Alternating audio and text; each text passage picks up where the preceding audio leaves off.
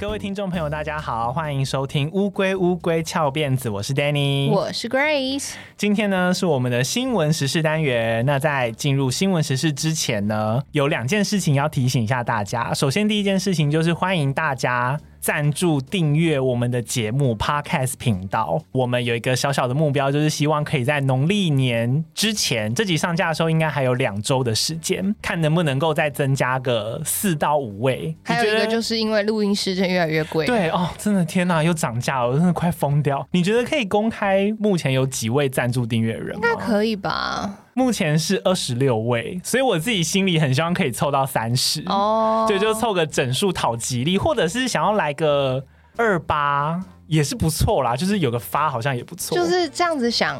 本来听二十几会想哈，可是你去想，好像是一个小学班级的人，是不是觉得好感动哦？哎、欸，对，对啊，就觉得有一个一整个班级的人在支持我们。好啦，总之就是非常谢谢每一个有赞助订阅我们 Podcast 频道的人。那另外一个呢，就是我们的 YouTube 频道，它目前呢也是即将要抵达盈利的边缘了，我们非常的兴奋，而且我们在新的年度呢，会在我们的 YouTube 频道上面有新的规划，因为我们其实本来是希望要定期就拍一些。影片就专门 for YouTube 的影片，可是我们后来发现订阅的人实在是太少了，就所以我们也就比较没有那么有动力，就很难两边都兼顾。所以呢，我们有一些新的规划。那首先前提呢，就是希望我们的 YouTube 频道可以赶快的达到一千订阅。那目前呢，我刚录音前看是六百九十几位，所以呢，希望每位有收听我们 Podcast 频道的闺蜜可以动动你的手指订阅一下我们的 YouTube。好，那就这样了，我们就进入我们的新闻时事。今天我可以选吗？可以耶，其实可以。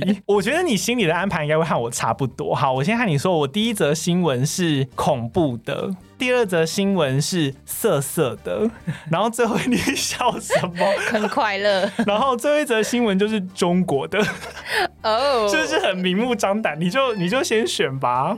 那就先恐怖的好了。OK，好，恐怖的新闻呢，我有想了一个标题了，这个标题就是衣柜的秘密。其实我们台湾二零二二跨二零二三今年的气氛算是还蛮热闹的嘛，大家都觉得好像脱离一个疫情，然后好像迈入一个新的年度。但是其实，在南韩那边，二零二二的年末发生了一件蛮恐怖的杀人事件。去年的十二月底，有一名南韩女子，她在同居男友的家里面，因为他们家养的猫饲料吃完了，所以女生她就去打开衣柜翻，说有没有新的还没开封的饲料要喂猫，结果竟然发现衣柜。里面藏了一具男性遗体，然后他吓得立刻打电话报警。警方获报去勘验之后呢，确认死者是已经失踪六天的六十多岁男性计程车司机。那也马上的就在十二月二十七号那天逮捕了女子的男友，叫做李基英，有另外一个音译叫做李奇英啦，因为韩文是 E K 勇。那根据 KBS News 的报道啊，现年三十二岁的李基英，他在十二月二十号的晚间酒驾，他在京畿道高阳市那边和一辆计程车发生了擦撞，因为他酒驾嘛，他很担心计程车司机会举报这件事情，谎称私下要付高额的和解金给这位司机，所以呢，他就把司机诱骗到家里面，然后根据李男的供词，他在家里面和司机发生激烈的口角之后呢，直接一气之下就拿钝器把对方打死，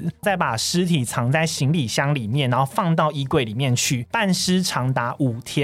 直到被女朋友发现，不臭吗？我一直没有查到相关的东西，因为我一开始也很好奇这个。我后来就是去翻了其他一些韩国的新闻网，然后去看翻译，都没有人提到这一点，所以我其实无法确定。还是他们用的是电子衣橱啊？你是说除臭吗？不然怎么可能普通衣柜可以隔离那个味道？可是你把东西放在行李箱里面，再塞进电子衣橱，可以除臭吗？应该不行吧？哦，可能电子衣橱也没那么大。对啊，它要直接暴露在衣橱里面，应该才有办法除臭这样子。嗯、我猜啦。之后呢，李楠他为了要拖延家属报警跟警方报案的速度，他就先把计程车开到了距离住家一公里外的工地丢弃之后，再拿走司机的手机，然后传。传简讯给司机的家人说：“哎、欸，爸爸现在很忙，然后我手机快没电了，等等，我可能没有办法那么快回复你的讯息。”最后就干脆删光了手机里面的所有资料。但是不断尝试和父亲联络的司机的儿子，他发现爸爸很怪，不但都拒接电话，而且传来的讯息里面口气也和平常很不一样，就是完全不像是爸爸平常讲话的口吻。于是呢，他就在十二月二十五号圣诞节的凌晨当天就报警了。而且很巧的是，刚好李楠的女友也是在二十五号上午发现尸体报警的，所以就是揭发了这一场命案。那远警他逮捕李楠的时候呢，他除了搜出司机的手机、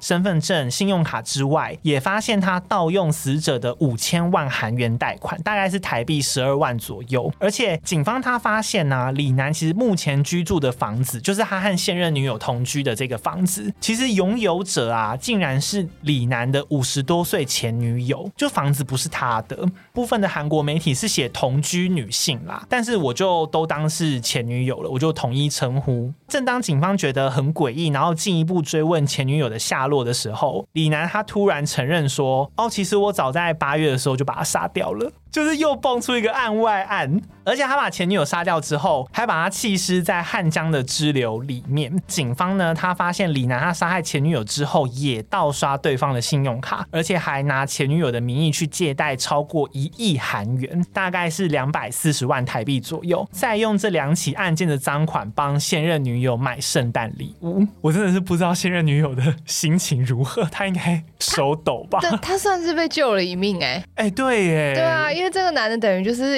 不重要，他就把他杀了，他就把他杀掉。那警方他在侦办的时候啊，一度有在李姓男子的家里面找到五六组不同的 DNA 哦，一度很紧张，想说他该不会其实真的是连续杀人犯吧？嗯、就是杀了不同的人，然后都在他家。但是事后确认啊，李楠他在杀害前女友之后，因为有多次找了清洁工来家里打扫，就他可能内心不安吧，就来打扫。所以呢，是几位清清洁员的 DNA 以及李楠的妈妈跟妈妈朋友的，就是都不是一些不熟识的人。同时，李楠被捕之后呢，他的供词也是反反复复。因为李楠他刚开始的时候，他的供词是说，因为司机他要求的和解金太多了，所以吵架之后一气之下把他打死了。大家有没有记得？其实一开始是李楠他先说要付和解金给对方的。对啊，对，这就有一个矛盾。然后再加上调查小组他事后证实说，李楠他其实根本没有能力也。没有意愿支付和解金，因为当时李楠的银行账户余额只有十多万韩元，而且李楠没有固定的工作，生活困难重重，一直以来都是靠家人救济的。十多万韩元是不是才几千台币而已啊？应该没有那么少啦，应该。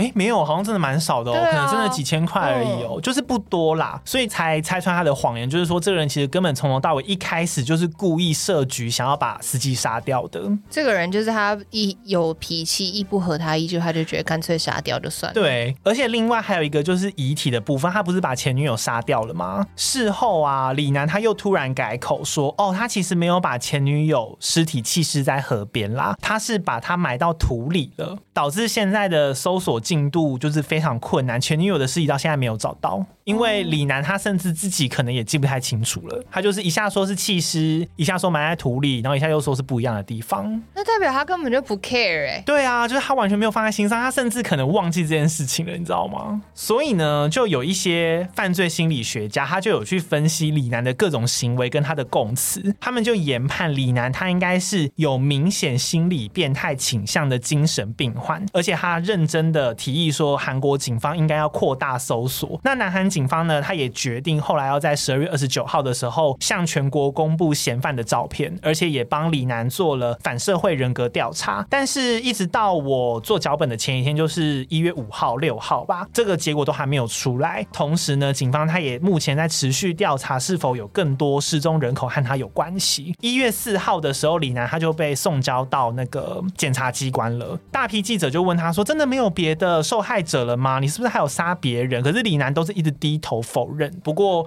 到底事实是怎样呢？就是警方还会持续的在调查。因为他真的应该就是连续杀人魔啊，因为很多连续杀人魔不是都是这样，因为一些心理疾病，所以他就是没有同情心的一个人。对，我觉得他有一些我们过去常讲的杀人魔特质，比如说很异常冷血，嗯、对，然后好像不太在乎人命，对，所以我自己也是觉得到底有没有还很难说啦。对，对啊。好，那接下来。下一则你想要听什么呢？我们来点色的吧。OK，因为我们今天录音这天刚好是一月七号嘛，就是很多人在补班。我相信补班的时候，应该是会有很多心不在焉上班的人啦。这些人呢，我们就会称呼他为薪水小偷，或者是有可能现在这个第九集呢，你正在收听的时候是上班的时间，薪水小偷。那这个标题呢，叫做“薪水小偷想色色”。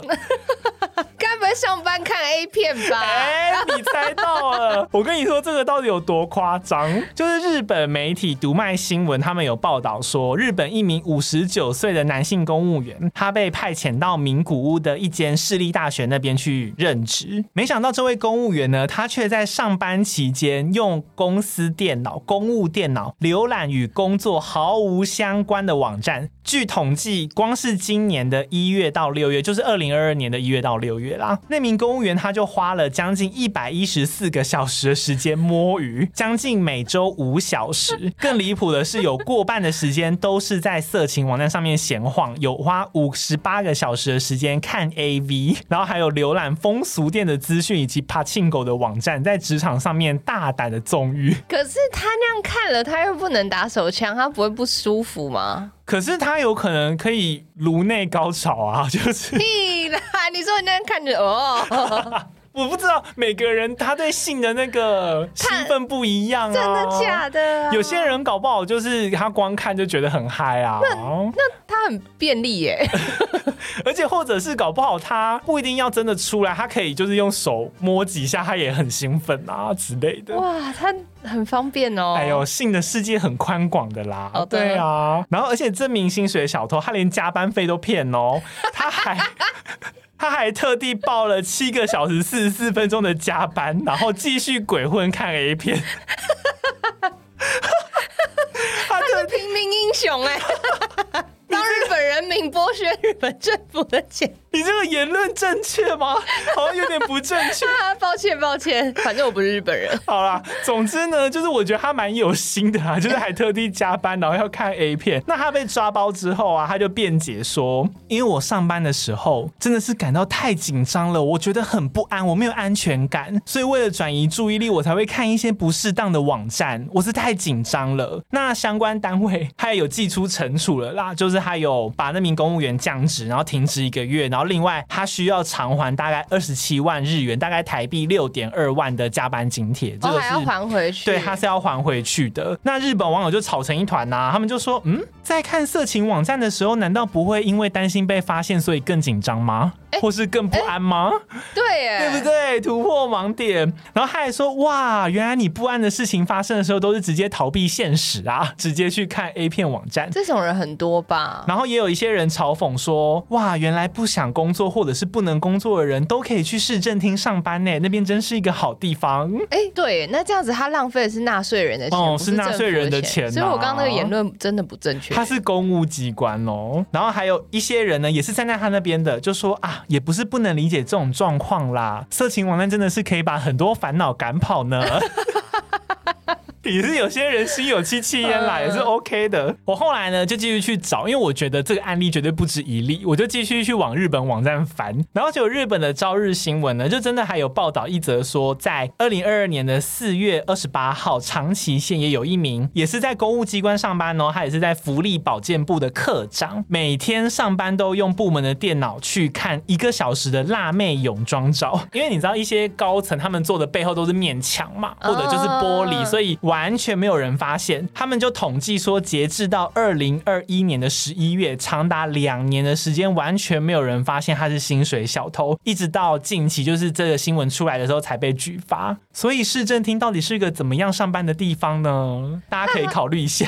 可是他为什么不觉得他的那个电脑会被监控啊？他在用公司电脑，一定都有记录的啊。其实我也有在想这个问题，而且现在 MIS 应该很发达才对啊。我不晓得哎、欸，我觉得会不会是因为他。就不 care 啊，没有哦，而且他福利部应该是有很多各自的地方。我觉得他一定就是不 care 啊。或者是不担心、不害怕，就是不觉得有人可以拿他怎样啊。然后就现在被抓包了。对啊，而且这个课长啊，他还坦诚说，除了会浏览网站之外，他还有收藏的欲望。他经常下载辣妹泳装照，独自欣赏之后呢，再存到公司电脑的个人伺服器里面。这段期间呢，总共下载了一点一万张照片。所以其实如果大家去他的电脑翻，除了就是浏览记录看得到之外，你还可以在他硬碟里面看到很多辣妹泳装照，就是一个资料库。没错，而且经过调查，他偷懒的总时数多达四百五十三个小时。这是多久之内？二零二一年十一月之前两年的时间之内。哦，对，也是大概平均，哎，没有，每天不到一小时，因为六百多天嘛。对啊，如果这样子除的话，那谁一天可能大概半个小时多。对啊，谁上班没摸鱼过？可是他这样看色情网站，就是、对、啊，应该是实力问题，还是他家网络很慢呢、啊？哎，有可能呢，所以用公司网路。但是日本人他们是很斤斤计较的哦，他们是有把这些摸鱼的时间、看色情网站的时间，如果你在午休看。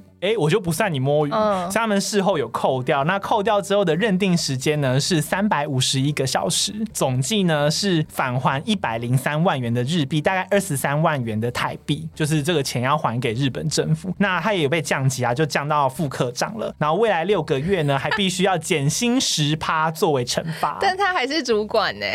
那我觉得难怪日本网友会不高兴啊，因为他们就是纳税人的钱啊，对啊，这一定正常的。果然是公务员呢，再怎么样你也不能拿他怎样哎。那讲到一些色色的东西呢，我在这边再补充一个小知识，就是我们大家好像最近我看 YouTube 或者是 Podcast 频道上面呢，好像会做很多那种 Google 二零二二年的搜寻关键字。嗯，我跟你说落伍了，我们来公布 Pornhub 二零二二年的 搜寻排行榜。哦，呃，其实如果大家去搜的话，可以搜到很完整的排行榜啦，就关键字那些通通都有。那会不会有我们之前说那个 Glory Hole 啊？哎，没有 Glory Hole，我特地看了，没有 Glory Hole。那呃，我这边有列了几项啦，我可以给 Grace 猜一下，就是哪国人看最多 Pornhub，就是停留在那个网站的时间排行的前三名。美国？不是，我现在猜第一名，对不对？都可以，你随便猜，我看有没有入选前三。Uh, 日本。有，日本是第二名，他们是并列和某个国家并列哦，十分五十九秒。中国啊，不对，中国看不到别的网站。哎，台湾没有，没有台湾。新加坡没有，新加坡。你知道什么说新加坡？为什么？要么压力很大啊。没有美国、英国没有。我跟你说，剩下两个蛮冷门的。泰国没有泰国。但是接近菲律宾，对，有菲律宾，菲律宾也是第三名，他就是和日本并列二三，也是十分五十九 秒。嗯、呃，好，第一名我直接公布好了。印度不是，好了，第一名是埃及，哈，对不对？很意外吧？埃及人他们呢是以十一分十二秒夺冠，平均每个人都停留在那里。很多很多很多啊，其实很多。我刚刚在想说，我讲时间会不会觉得，哎、欸，大家好像觉得短短的，啊、但是没有，他是把所有人平均哦，所以意思就是说，有些没看的人啊，有些是看很多人，平均到每个人。他是除以网络使用者，对全国网络使用者。对对对对对对对对对，所以其实是很多的哦。欸、而且呢，这个报告还有看出啊，年轻人浏览 Pornhub 的时间，比起三十五岁以上的老年或青壮年人有减少的趋势。那全球各地观赏次数最多的类别，无论是日本啊、南韩、中国、台湾，甚至是东南亚地区，都对日本色情片情有独钟，特别喜欢日本的产品。Oh. 我再给你猜另外一个，就是 Pornhub 哪一个时段是最多人上去的？我觉得答案也很意外，就一周里面哪一个时段是最多人上去的？嗯，礼拜几这样？对，礼拜三？不是。礼拜五不是，礼拜五是最少的，很意外，对不对？礼拜一晚上，对，因为大家压力很大，对是？答案是礼拜一的晚上十一点，是每个国家最多人浏览 Pornhub 的时段。然后礼拜五的话是流量最低。我后来有在想为什么？我觉得应该是打真的，打真的，就是他们现约就好了，他们不用看网站呐、啊。Oh, 我觉得也有可能是有些人周末要跟家人呐、啊。跟家，家人来住啊，或者什么的，哦、什么意思啦？我刚刚吓到了，说要跟家人干嘛？啊！不是啦，我是说可能会跟家人团聚。我的小心脏，天哪！我想说，Grace 平常虽然说尺度比较大，但是还在一个范围之内。刚刚那个真的是吓到我。我是说正常交流，OK，就是家人团聚啊。礼拜天晚上可能家人都回家，各自回家才会开始。对，所以你礼拜一开始有自己的时间了。对，有道理，有道理。好，看你这个变态。哎、欸，你我才吓到。好啦，那总之呢，这个就是薪水小偷想色色，就是分享给大家这个小知识。哎，所以刚刚第三名是谁啊？第三名，你说国家吗？对啊，菲律宾啊。他们跟日本并列二三，对对对，跟日本并列二三，大家也不妨呢，可以观察一下身边的薪水小偷在逛什么网站。而且我刚刚突然想到，就是台湾 YouTube 的平均每人使用时间，好像甚至没有埃及的十一分钟多。真的假的？就等于埃及人看，对啊，埃及人看 Pornhub 的时间比台湾人看 YouTube 还多哎，真的很长。好啦，那我们接下来呢，就剩下最后一则新闻了。中国的，没错，我们就先休息一下。这则新闻我是整理的非常。非常久，我们下段回来呢，来讲这个中国解封，全球备战。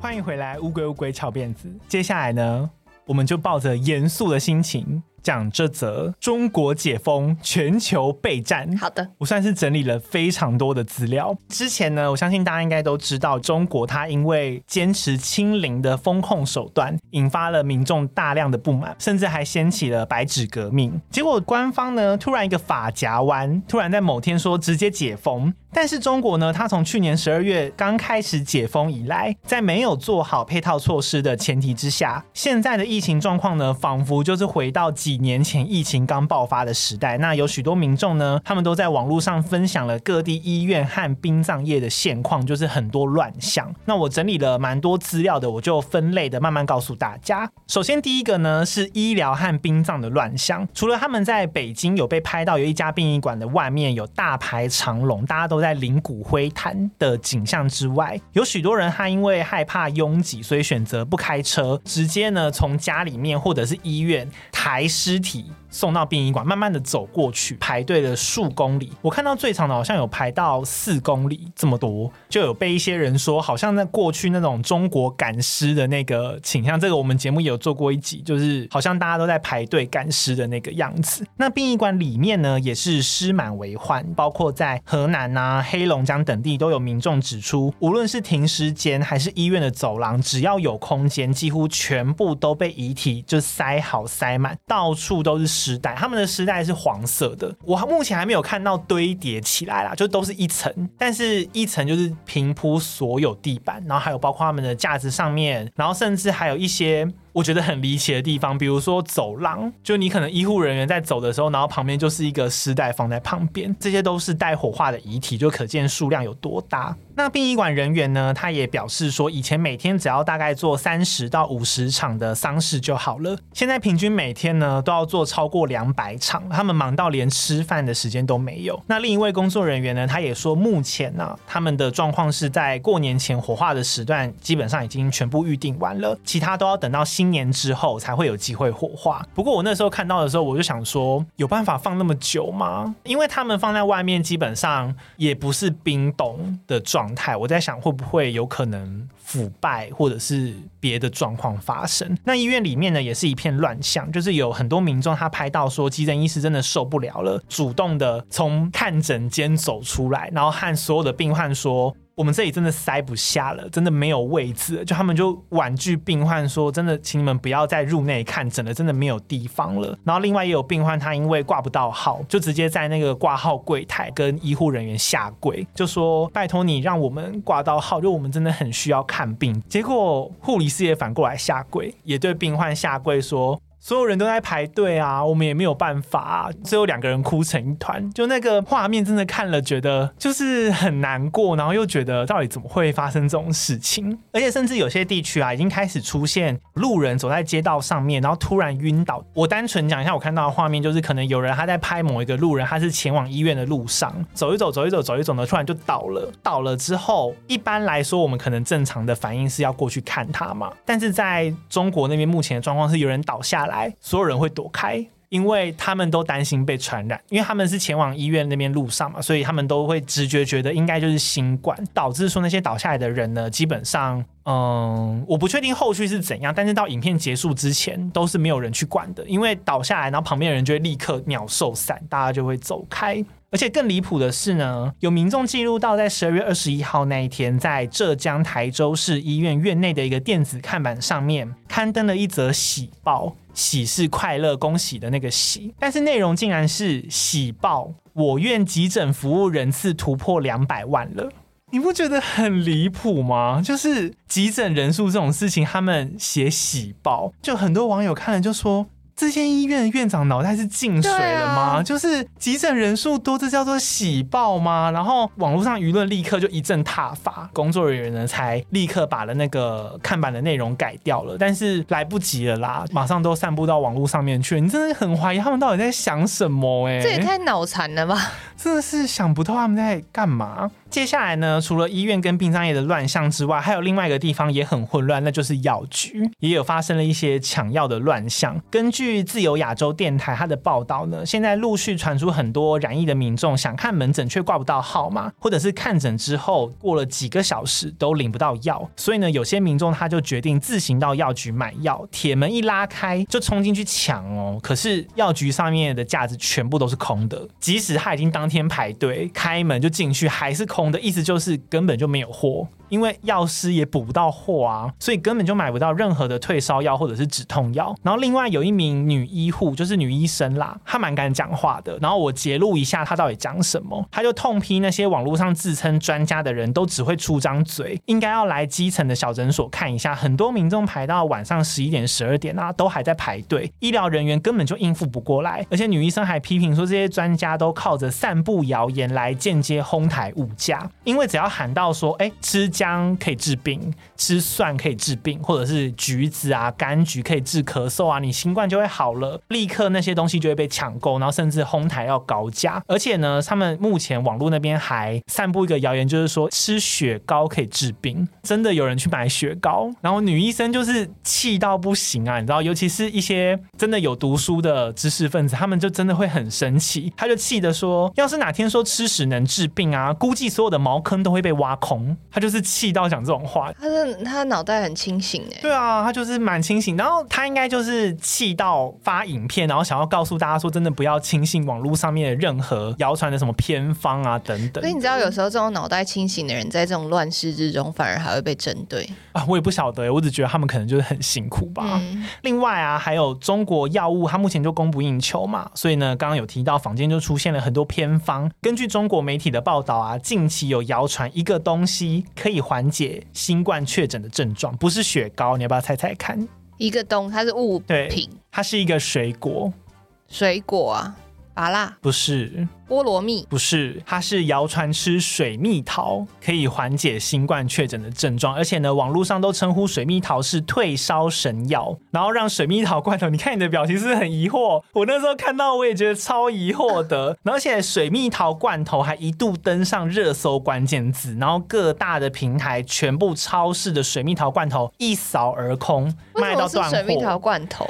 后后面会解释，官媒他们就是发现这个乱象嘛，就跳出来辟谣，就解释说水蜜桃呢的确可以补充你的能量，但是药效不必当真。然后连卖水蜜桃罐头的厂商都说水蜜桃没有疗效，只是过去长辈在小孩子不舒服的时候会让小孩子吃一点甜的来增加食欲而已。那呼吁民众要理智的购买，官方就急着澄清嘛，结果网友反而很不以为意，就还反过来嘲讽官方，就说这个我们都知道好不好？我们大家买水。水蜜桃只是希望逃过疫情，对不其实是悲剧，但是就双关，就是你知道他们已经无助到想要讨个吉利了，他就反而讽刺他们说：“你们也太紧张了吧？我们都知道没效，我们就是想图个吉利啊。哦”也有人说：“知道没效就好了。”对，就是我们只是想跟风玩个梗。他还说，嗯、还有人说应该吃杨桃，吃完我们就都杨桃了。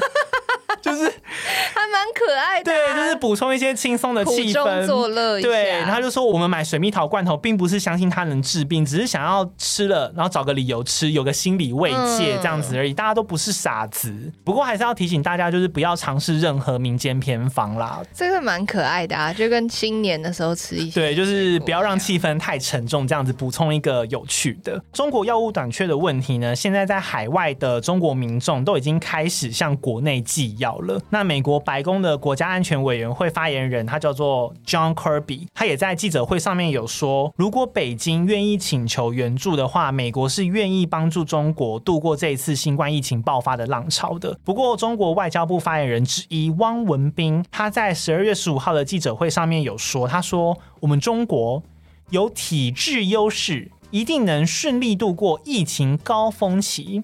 你学他讲话学得好像哦。不过其实如果单纯从官方公告的数字来看，疫情好像真的没什么。因为事实上呢，根据官方统计，还有他们官宣的报道里面，中国在十二月初解封之后的两个礼拜之内，只报告七个死亡病例，而且全部都在北京。国家的卫健委，就是国家卫生健康委员会呢，他甚至还在十二月二十一号的时候，把全国累计的新冠死亡数倒扣一例，还把它扣掉，就变成了五千。千两百四十一例，那大家就想说，怎么会有倒扣这种事情？是怎样出错才会倒扣？官员们他们就有解释说，因为中国呢，只把新冠病毒直接导致呼吸衰竭，才当做因为新冠死亡。就是意思就是说，一定要新冠病毒是破坏你的呼吸系统，导致你呼吸道衰竭，你才算是因为新冠死亡。如果你今天是新冠病毒，但是让你像我干呕到死掉，或者是疲劳到死掉，或者是因为心肌梗塞任何的其他原因死掉，你都不算新冠死亡。并发症都不算，对，全部都不算。但是呢，世界卫生组织它就表示，这样的定义会导致死亡人数严重的少计。中国疾病预防控制中心的统计呢，截至是一月二号，现有的确诊病例是七万四千多人，累计的死亡病例是五千两百五十三例。那累计上报的确诊病例呢，是四十四万多人，这是包含已经康复的人，就曾经确诊过的人。但是有外部单位推估啊，光是北京哦，恐怕就已经有将近一千八百万人染疫了，所以这个数字是差非常非常多的。另外呢，还有英国医疗资讯的分析公司，他们初步分析啦，中国其实每天应该是增加五千人左右会感染 COVID-19，然后甚至是死亡的。而且呢，他还在十二月三十一号的时候上修这个数字到每天应该会有一万一千人会因为这个疾病死亡。推估到二零二三年的四月呢，中国即将有一千七百万人会因为 COVID 而去世。这个数字落差实在是非常大啦，所以大家都在怀疑说，官方的计算方式，质疑他们刻意的掩盖染疫跟死亡率。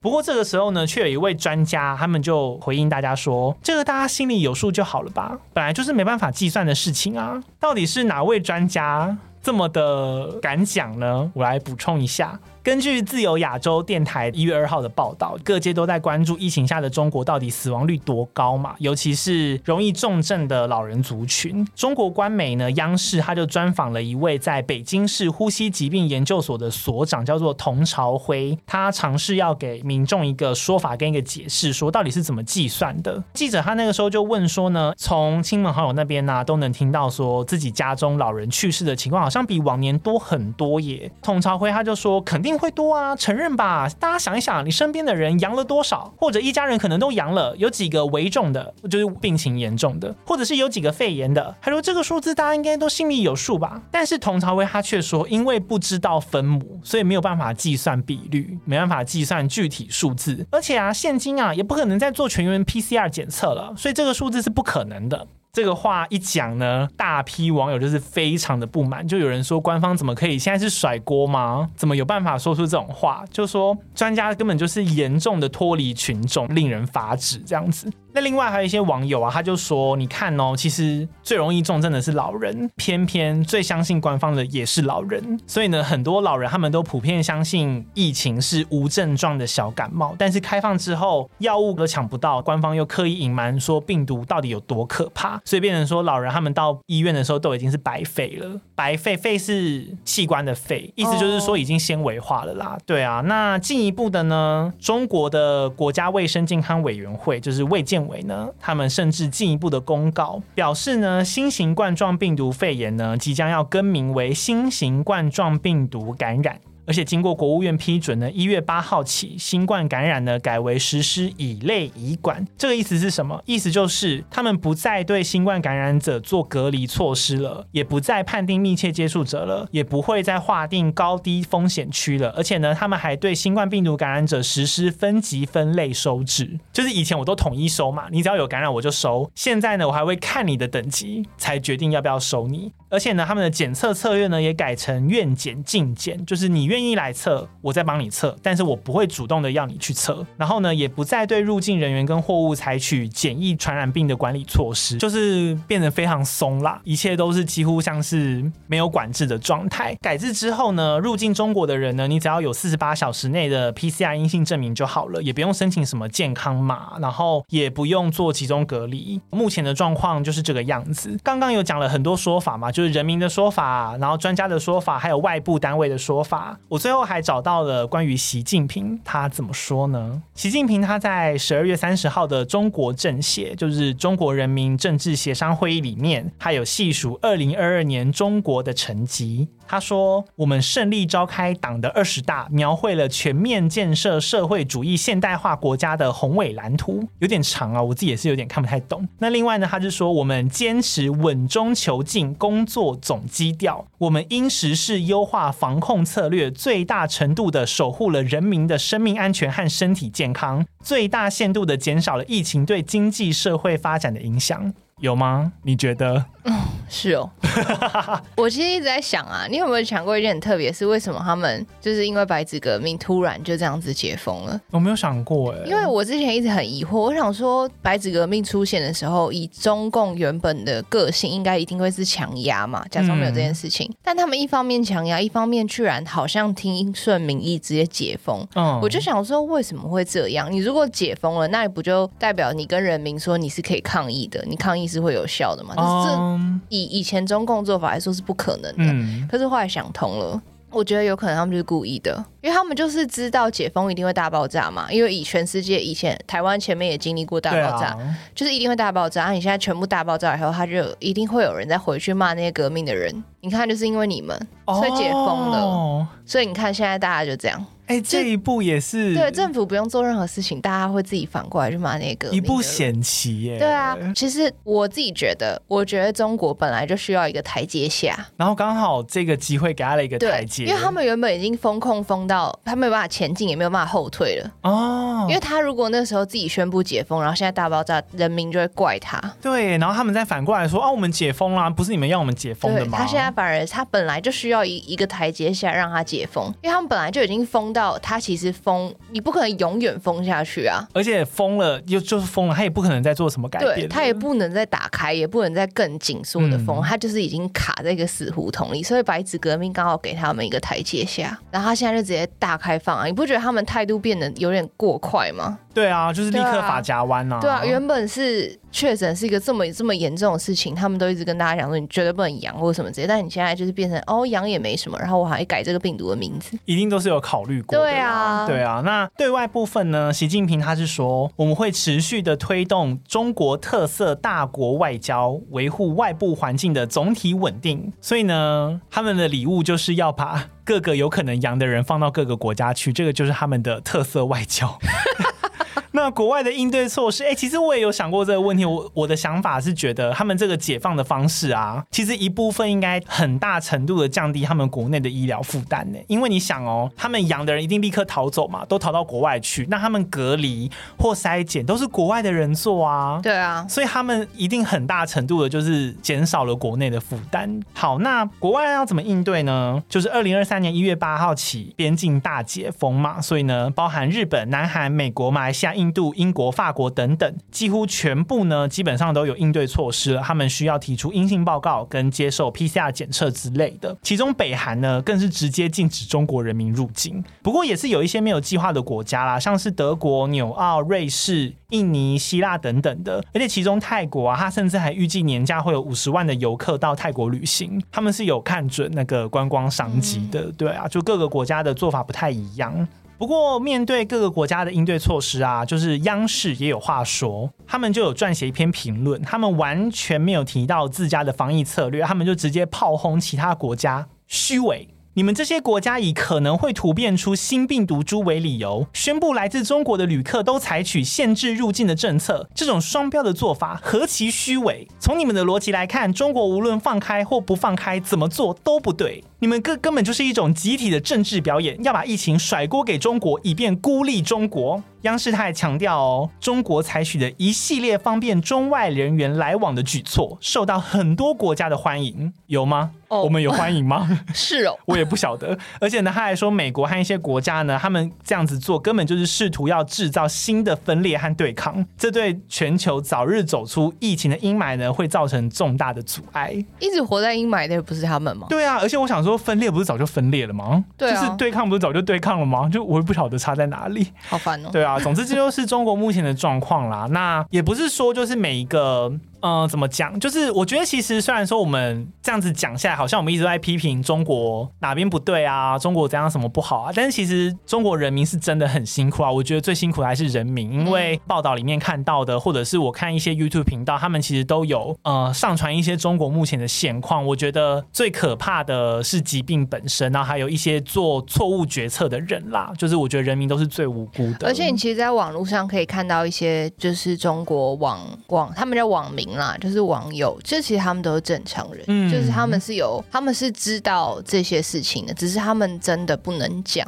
也希望各国可以顺利挺过这一波中国的来袭喽，希望大家都可以做好应对措施。好啦，那以上就是今天分享的三则新闻啦。那希望大家会喜欢我们今天的节目呢，就差不多到这里了。如果你喜欢我们节目的话，欢迎给我们五星好评，留下你的评论，帮助我们把节目排名往上推，让更多人可以听见。同时呢，要记得追踪我们的 IG，我们的 IG 是 T U R T L E D I 一零三，上面会有我们替节目准备的更多资料。更重要的是，记得赞助订阅我们的节目，希望我们在农历年前呢，可以凑到三十个订阅，好，以及记得订阅我们的 YouTube 频道“规划连篇”，在我们的个人档案呢都有连结。